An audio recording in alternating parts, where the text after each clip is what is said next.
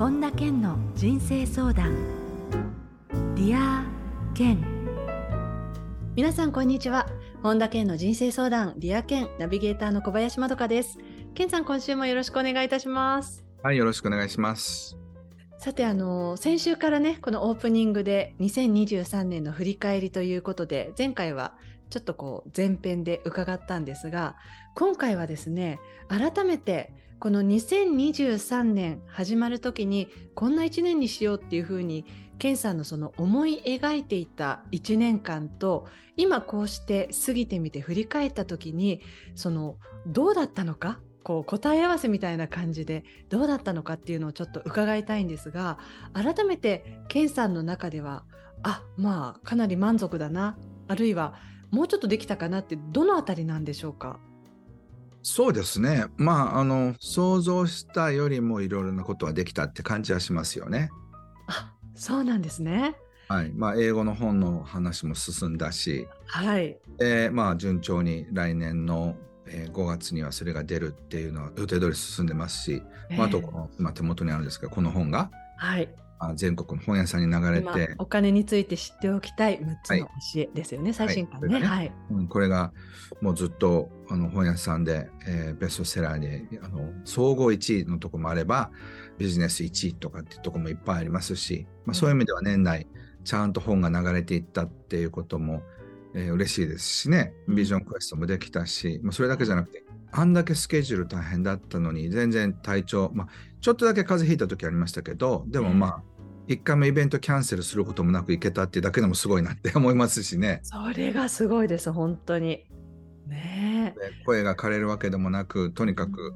ずっとやれたっていうことは面白かったですね。ねあの例えばその未来をね決めることが大事って健さんもお話しされてますけれども、うん、その未来をこの決めた時にあのイメージ通りになるのかあるいはそのそれ以上のものが来たりするってその違いみたいなのって何なんですか？そうですね。まあでも、あのー、不思議なことがいっぱいあって、はい、想定外の面白いことがいっぱい起きましたよね。あそうですか。うん、だからそのアジアとかそういう大きなところでやりたいとは思ってはいたけど、まさまさかロバート清崎さんをプロモートしてる会社から連絡あってでロバートと一緒のステージでやらないかなんていうのはそんなねこのこっちから企画したってできることじゃないじゃないですか。そうですよねそうそうそれも南アメリカのツアーが延期になってパッと空いていた1週間にそれが入ってきたんでね。素敵ですね。もうなんかなんかだからもっと信頼していきようって今年は思いましたね。いやでも本当いろんなイベント健さんご自身もされてきて登壇されていろんな人とも出会いはあったと思うんですけれどもそうやって世界中いろんなところで出会いがある中で特にこう印象に残っていることイベントっていうのは何ですか？この1年間振り返ってみて。そうですね。まあ、インパクトが強かったのはインドですよね。インドのリシュケシュというヨガの聖地で講演させてもらった、もうすごい、もう名だたるヨギの人たちと講演させてもらったのも面白かったし、フィンランドの隣のエストニアで講演させてもらったり、えっと、あとはコペンハーゲンで一日セミナーをやらせてもらったり、はい、あとはシンガポールでロバート京崎さんと同じステージに立てたっていうこともすごく嬉しかったですし、まあいろいろハワイもそうでしたしもう多分普通の人の10倍ぐらいのなんか密度で生きた2023年でしたね。うんケンさんでも本当にここまでっていう感じですか？その年始にこういう年にしようって思っていた計画はあったと思うんですけれどもそういうロバートさんのそういうのも含めて。うん、でもね、こんなことはあのプランニングすることはできるけど、そんなにうまくはまらないじゃないですか。うまくはまらないですよ。うん、だからそれが2024年は加速しそうな予感がしてますね。へ楽しみですね。そう考えるとまた来年以降もね。そうですね。だから50過ぎてどれだけ可能性があるかわからないって思える。まあ実際になるかどうかともかく、そう思えるのが幸せなことですよね。普通はやっぱり50代後半になってくると、もう人生がしぼむっていうか、あとね、数年でこう定年とかってなると、ああ、借金こんだけもらえるのかなみたいなんでドキドキするのとは全く違う人生になってますね。本当それをケンさんは言ってもいるし実際自分で体現してますもんね。そうですね本当に恵まれてるなって思います。いやすごいです。ということで本田健の人生相談「 Dear 健」えー、今年年内ねあと2回の配信ですけれども、えー、ラスト2回目ということで今週もよろしくお願いいたします。はい、ありがとうございます。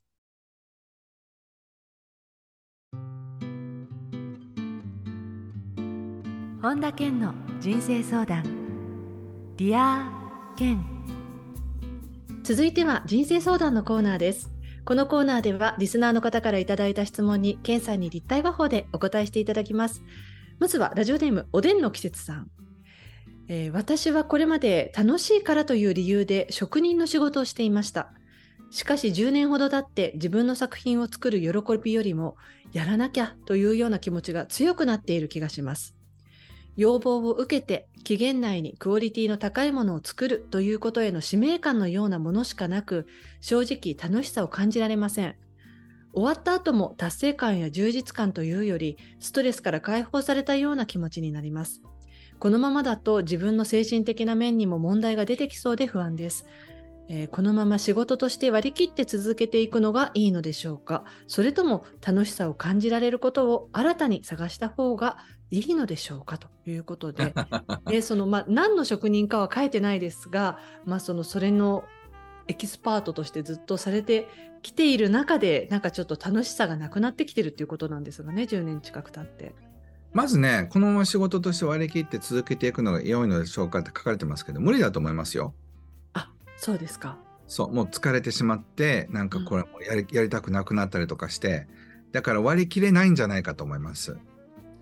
となると、新たに何かを探した方がっていうことになりますそうですよね。そうそう。だから、あの、今の職人の仕事以外のことをやるってことも視野に含めて、はい、よほどこう自分の人生を捉え直すってことをしないと、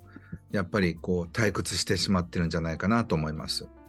あの、ケンさんどうですかね？もともと、例えばこの方は本当に楽しいからっていう理由でその職人になったって書かれてますけれど、うん、その10年前はもうワクワクで楽しくって没頭している時期っていうのがあったと思うんですけれど、うん、そのいつの頃からか受注して楽しさがなくなってしまう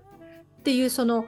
本当にこの人生をかけて楽しんでいきたいっていうものが途中でこうやって変わっちゃうことっていうのもあるんですか？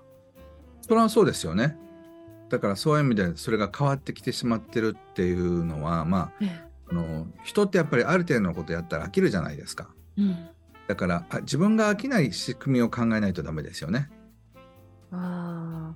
例えばその飽きちゃうから本当にそれじゃないなのか仕組みが違うから飽きちゃっていて本当はでもそれはあなたのやりたいことなんだっていうパターンも両方あると思うんですけれどそうですね。だからそれはやっぱりまず自分がそれを変えていく工夫をしなくちゃいけないし、はい、それと同時にやっぱり新しいことも探してみてもいいんじゃないですか？うんそういうタイミングに来てるのかもしれないですね。うん。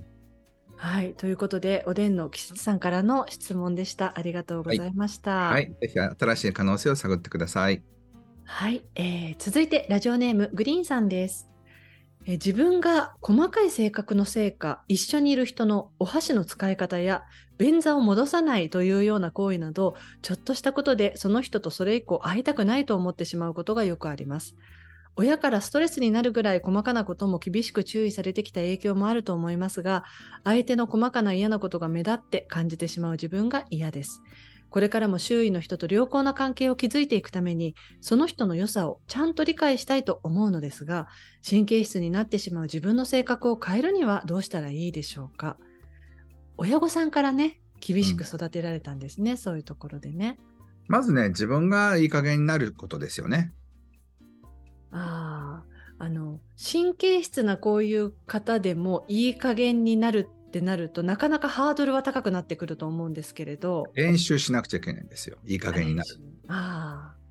そう例えば僕のあの知り合いでね、はい、そのハンガーとかかけるときに必ずこう10センチずつじゃないと気が済まない人がいるんですよ。だからそのちょっとずれてるとあーってなるみたいな。えー、そういうのあえてちょっと外してみるとか。はいで、10センチ、10センチ、10センチだけど、ちょっと外してみると、ああみたいになるらしい。なりますよね。だからそういうふうなのも、なんかこう、例えば、まあ、あの絵がね、こうかかってるのも、それを受け入れるみたいな、そういう練習が必要です。あそれはあのちょっとずつ練習していくとその少しずつそこまでの神経質っていうのも和らいでくるものなんですかね？慣れてくるものなんですかね？だからねそれを許そうっていうふうに努力しないとダメなんですよね。うん、いろんなこと。でそしてねあのもっともっと楽しいことやったら細かいこと気にならなくなります。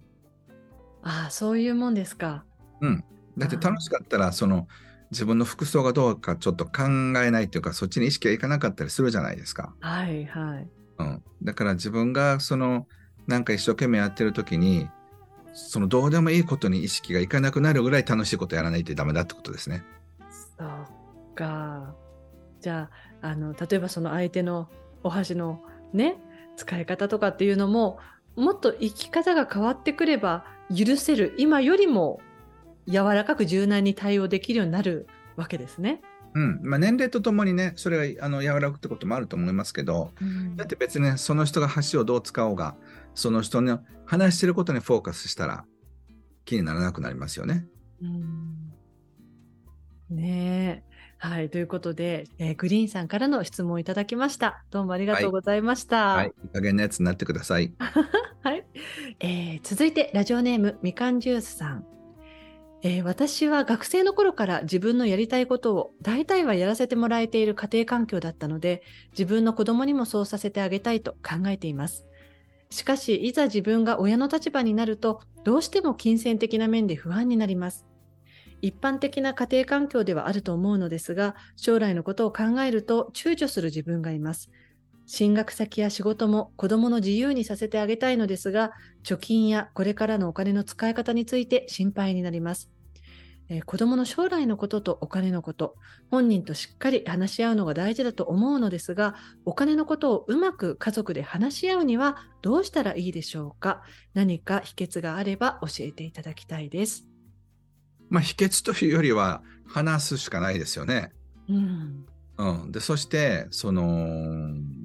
まあ上を見たらきりがないわけですよ。例えば自由にさせたいって言ってもスイスに留学させるって言ったら年に3000万とかかかるわけですからね。だから例えばそこまでじゃないとしたらじゃあ塾を自由に行かせるのか？バイオリンを学ばせるのか？やはりその普通のサラリーマンの人だったらそれはちょっと難しいですよね。だからそれにもやっぱり限度があるわけで、じゃあどこまでをするのかっていうのは例えばこう夫婦で話し合う必要ありますよね。そうですよね。うん、だって例えば子供にそのもう小学校と中学校で留学させるとかその夏休みはあの例えばホームステイさせるって言ったら平気で簡単に100万かかりますからね。かかりますね。だから例えば、うん、そんならもう高校ぐらいでいいだろうみたいにあるいは高校でも別に自分のバイトで行けっていうふうな方針でいくのか、えー、それはやっぱり今の間に話しておいた方がいいんじゃないでしょうか。そうですよね。話さないことには、相手がどういうふうに考えてるかもわからないですもんね、家族間そうですね。そうでもちろんだからいろいろしてあげたいっていうのはありますけど、そんな無限にできる経済力あるわけでもなければ、うん、やっぱりそういうふうに考えるべきだし、まあ、あとはね、自分がもうそんなもん気にならないぐらい稼がなくちゃと思ってスイッチ入って経済的に自由を目指すっていうのもあるかもしれませんけどね。そうですね。うん。だからいずれにしてもそのお金を家族でどうするっていうのは今話しておいた方がいいんじゃないでしょうか。はい、えー、みかんジュースさんからの質問でした。ありがとうございました。はい、ありがとうございます。えー、続いてラジオネームおとさんです。けんさんこんにちは。こんにちは。えー、他人から自分が思う自分の性格とは違った捉えられ方をされて悩んでいます。リーダー気質ではないのに仕切り役と思われて、そういった仕事をたくさん相談されたり、着ている服やメイクなどで明るい盛り上げ役だと思われたりします。本当はただ明るめの服装が好きだったり、仕事はオンオフ切り替えて明るく振る舞おうと頑張っていたりするだけで、積極的に盛り上げたいわけではありません。他人の自分に対する捉え方と自分の捉え方が違う場合どうしたらいいのでしょうか？求められたら頑張るのですがそのギャップが大きく悩んでいます。あなんかわかる感じしますけど。それやめたらいいんじゃないですかね。あのその今の外での振る舞いをっていうことですか？そうそうそうそう。それが嫌であれば。別に誰にも強制されてるわけじゃないわけですから。えそれを別に嫌だなと思ったらやめる自由はあるわけですよ。えええ自分が勝手に期待されてるから踊らなくちゃと思ってダンスして疲れたって言ってるわけですよね。ええ。だったらダンスをやめたらいいんですよ。そうすると今まで頑張ってダンスをしていた人が周りからはあの人はダンス好きなんだよねって思われていた人がうん。急にこうダンスをやめたりすると、あれなんかこう急に感じが悪くなってないっていうふうに捉えられたりすることはないですかね？いや、それはそうでしょうね。でも、周りの人たちに違った目で見られるのと、うん自分が疲れるのとどっちがいいかってことですよね。まあそうですよね。そのギャップが大きくて悩んでますっていうふうにおっしゃってるわけですそうそう、悩んでるわけだから。らだか、ら、ちょっとずつ減らすってこともできるかもしれないしね。へ えそうですね。なので、なんか誰かにさせられてるような口ぶりだけど、自分でやってるんじゃないですかっていうのが僕の見立てですよね。あそう、だって自分でやってるわけだから、自分で変えることもできるってことですよね。ーえーなんかねこの着ている服やメイクなどであ明るいんだな盛り上げ役なんだなって思われちゃうでもそれは自分のやりたい格好をしているわけでそうそう、だから別に、それなんかあのそういう格好してるからって言って、別に盛り上げ役にならなくちゃいけないわけじゃないんですよ。だから別に洋服も変える必要ないし、うん盛り上げ役をやる必要もない。やってもいいですけどね。そう思ったらそれだけで楽になるかもしれませんよ。そうですよね同じようなメイクしてる人がみんな盛り上げ役かって言ったらそんなことないわけですもんね。そうそうそう。だから勝手に自分がそういう役割を取ってるだけだから。はいはい。はいということで、えーラジオネーム音さんからの質問でした。ありがとうございました。はい、ありがとうございます。以上人生相談のコーナーでした。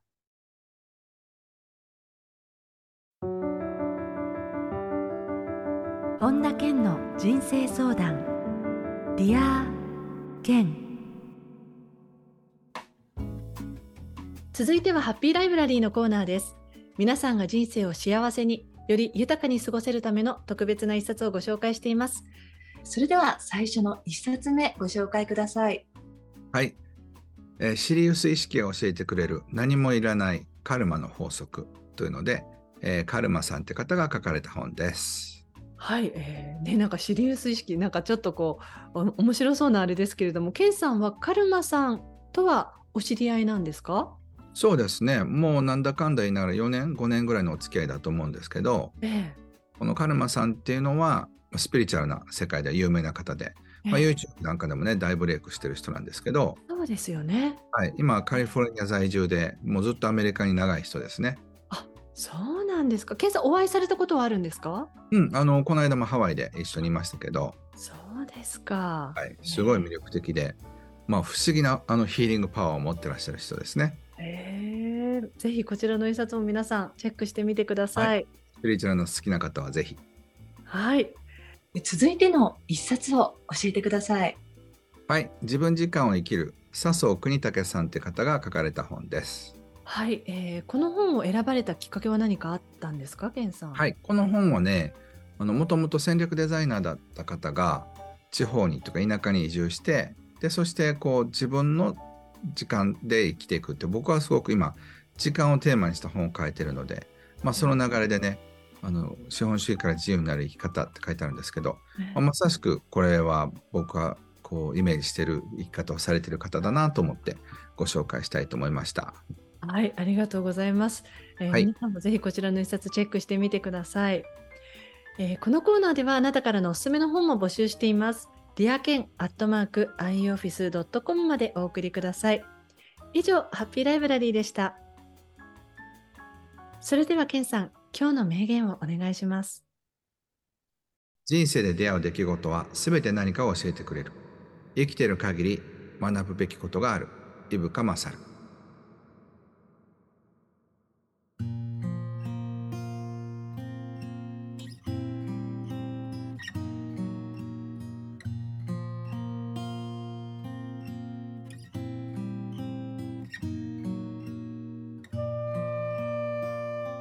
健の人生相談ディア健いかがでしたでしょうか？あの今回オープニングでは改めて今年1年を振り返って健さんがそのスタートの時と今1年終えようとしている時でどんな風に感じられているのか本当にその通りだったのかっていうような感じでお話を伺ったんですけれどもあの未来の方にちょっと目を向けましてケンさんがその今後やってみたいことこれは特にこの来年だけに限ったことでもなくその人生この先考えた時にあこれまだやってないからこういうことやってみたいなっていうのがあればぜひ教えていただきたいなって思うんですけれども。そうですね、まあ、今書いてる小説を年末年始で完成させたい、まあ、完成は無理かな、まあ、もう少しちょっとラフをかっちり書きたいっていうことと、あとはその来年のスケジュールをかっちり組んでであの日本の人たちが来たいっていうところにはそのツアーを組んでみたいなっていうふうに思ってるところです。あそうなんですあじゃあよりその多くの人を一緒に連れていろんな世界を回っていきたいっていう感じなんですね、健さんご自身。そうですね。そういう準備をしたいと思います。えー、特にあのなんでしょうこう今まで例えば最近で言えばもうハワイでビジョンクエストもされたりしてますけれども